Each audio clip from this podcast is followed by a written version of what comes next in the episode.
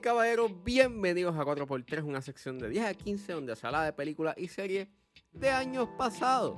Soy Ángel y en este episodio voy a estar hablando de la película dirigida por Michael Mann titulada Miami Vice. Miami Vice está disponible en HBO Max, así que si es hora de regresar al pasado y recordar, es porque 4x3 acaba de comenzar.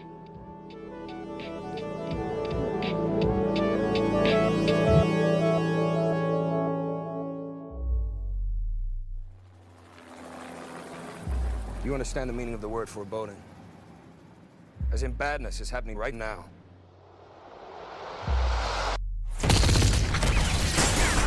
Miami Vice, como dije, dirigida por Michael Mann, el director de Collateral, Ali, Heat y Public Enemies, y es escrita por Michael Mann, basada en la serie de televisión de Anthony Jerkovic.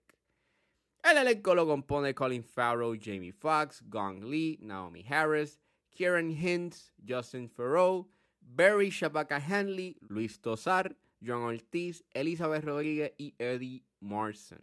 Y trata de que está basada en la serie de televisión de acción y drama, la cual se enfoca en los detectives Crockett y Tubbs y cómo sus vidas personales y profesionales se van uniendo, causando repercusiones peligrosas. Disclaimer, esta película tiene temas de trato humana, secuestro y tiene un contenido violento bastante crudo, así que sugiero discreción. Pues fíjate, este Miami Vice es una película que es bastante polarizante. Hay gente que le gusta, hay gente que no. Y cuando salió en el 2006, causó esa reacción. Eh, había salido después de que Michael Mann hizo Collateral. Y ya desde ahí, Michael Mann estaba experimentando con la fotografía digital. Pero, pues Miami Vice es full, completamente en digital. Y básicamente es una película que recuerdo que cuando la vi, no me causó como una impresión bastante grande. Sí me gustaba la fotografía, y you eh, era bastante documental y se veía bastante eh, limpia este, y digital. Y it was fine, you know. No, no me gustaba like la poca relación que tenía este Crockett y Tubbs. O sea, like, la, la química que tenía, you know, Jamie Foxx con Colin Farrell como que no se veía. Y pues es una película que es bastante lenta. Y pues no me causó tan, tanto interés ni me pompió tanto cuando la terminé de ver como me pompió Collateral o Hit. Y la revisité la semana pasada. Y, mano, le, le he cogido un cariño bastante grande. Eh, me encanta. Eh, en esta ocasión me encantó mucho. Este. Y en los últimos años, este, Miami Vice ha empezado a tener como que un, un, un recognition y se le ha dado como que una revaluación a lo que quería hacer Michael Mann y mucha gente como que le ha cogido como que un, un, mayor cariño eh, al proyecto. Qué bueno, este, porque Colin Farrell hace varios años él había dicho de que no, mano, eso fue como una, oportunidad perdida y pues se pudo haber como que jugado más con la química entre Crockett y Tubbs y hubiese sido como que más energético. Pero en verdad, esta película está bien buena. Tiene un estilo.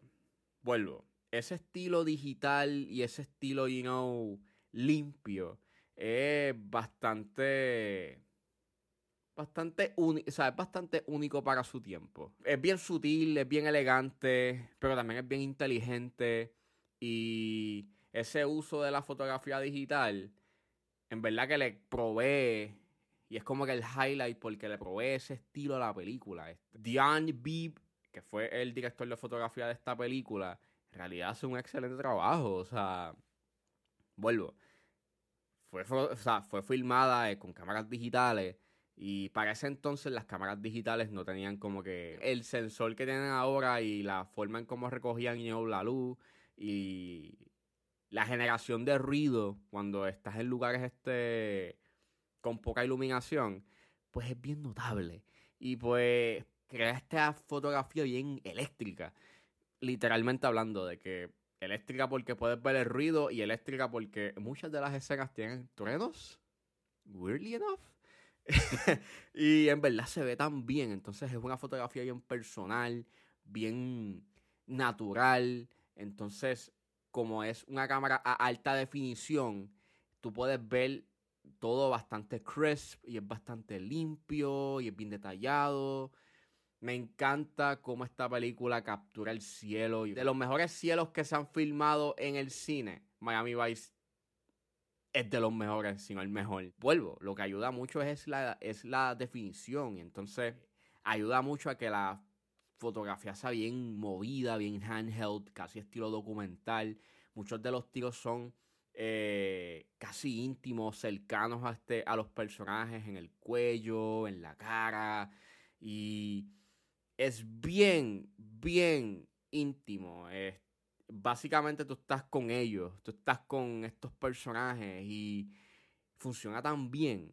Entonces, me encanta tanto de que no te den contexto de la relación de ellos. No te están exponiendo quiénes son estos personajes. Si no sabes nada de Crockett y Tops, de cómo se conocieron ni nada. Tú estás en media res al momento con ellos y cuando tú ves las entrevistas y lo que quería hacer Michael Mann, que era básicamente enseñarte como que estas estampas de cómo estos dos agentes encubiertos quieren, eh, pues están haciendo su trabajo y lo peligroso que es y pues como poco a poco pues sus vidas personales se ven involucradas en su trabajo para poder pues detener a este grupo criminal, pues es bien tenso. Es una película que, que básicamente todo el tiempo es súper tenso. Paréntesis, yo vi este, la versión Director's Cut este, de Miami Vice, que dura 2 horas y 19,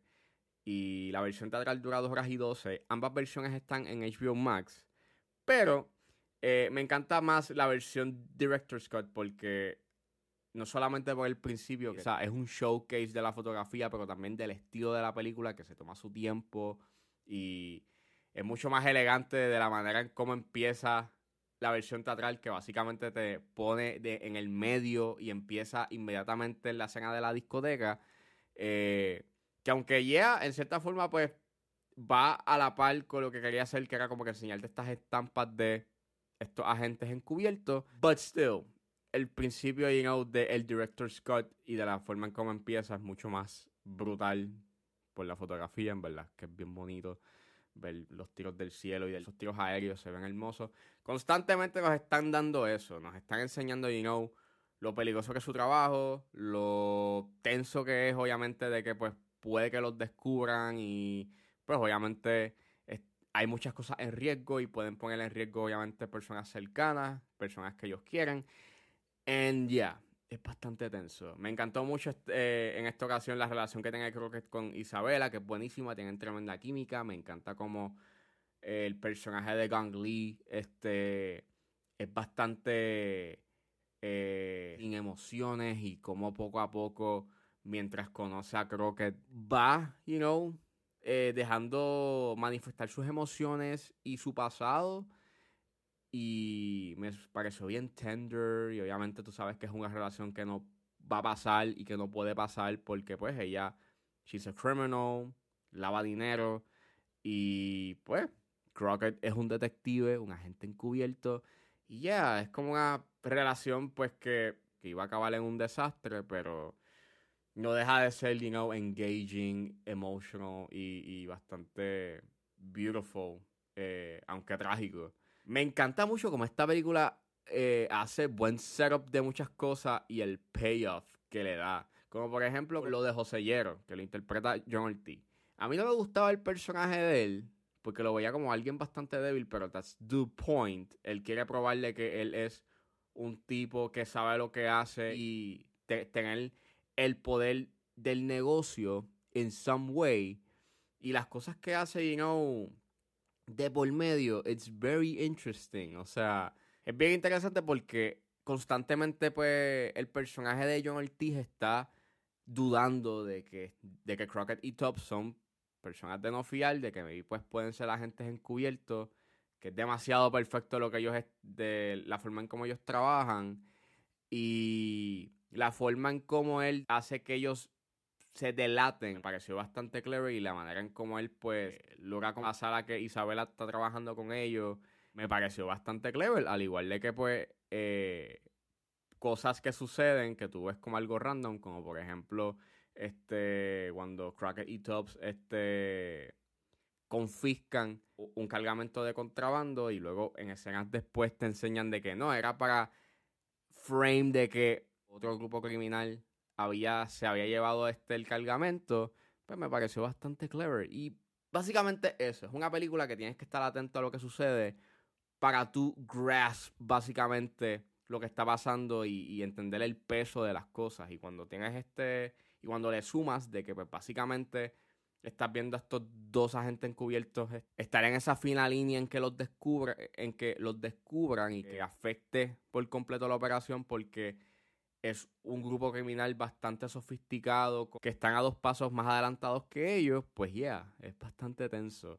Esta película se siente bien genuina, bien real. Eh, ayuda mucho que pues, grabaron en locaciones reales, aunque cuestionable este, el que Michael Mann puso en riesgo a su producción. Tiene buenas escenas de acción que aunque no son muchas, están bien hechas y tiene un excelente diseño de sonido, as always. Si ustedes no han visto Miami Vice, véanla. Es excelente. Denle un chance, revisítenla. Es una película que está bien hecha, la fotografía es excelente, tiene excelentes actuaciones, tiene un diálogo que es bastante explosivo. Es una trama, aunque se cosa a fuego lento, trae una buena recompensa y es bastante rewarding la experiencia. Y mano, ya, yeah, véanla. Está excelente.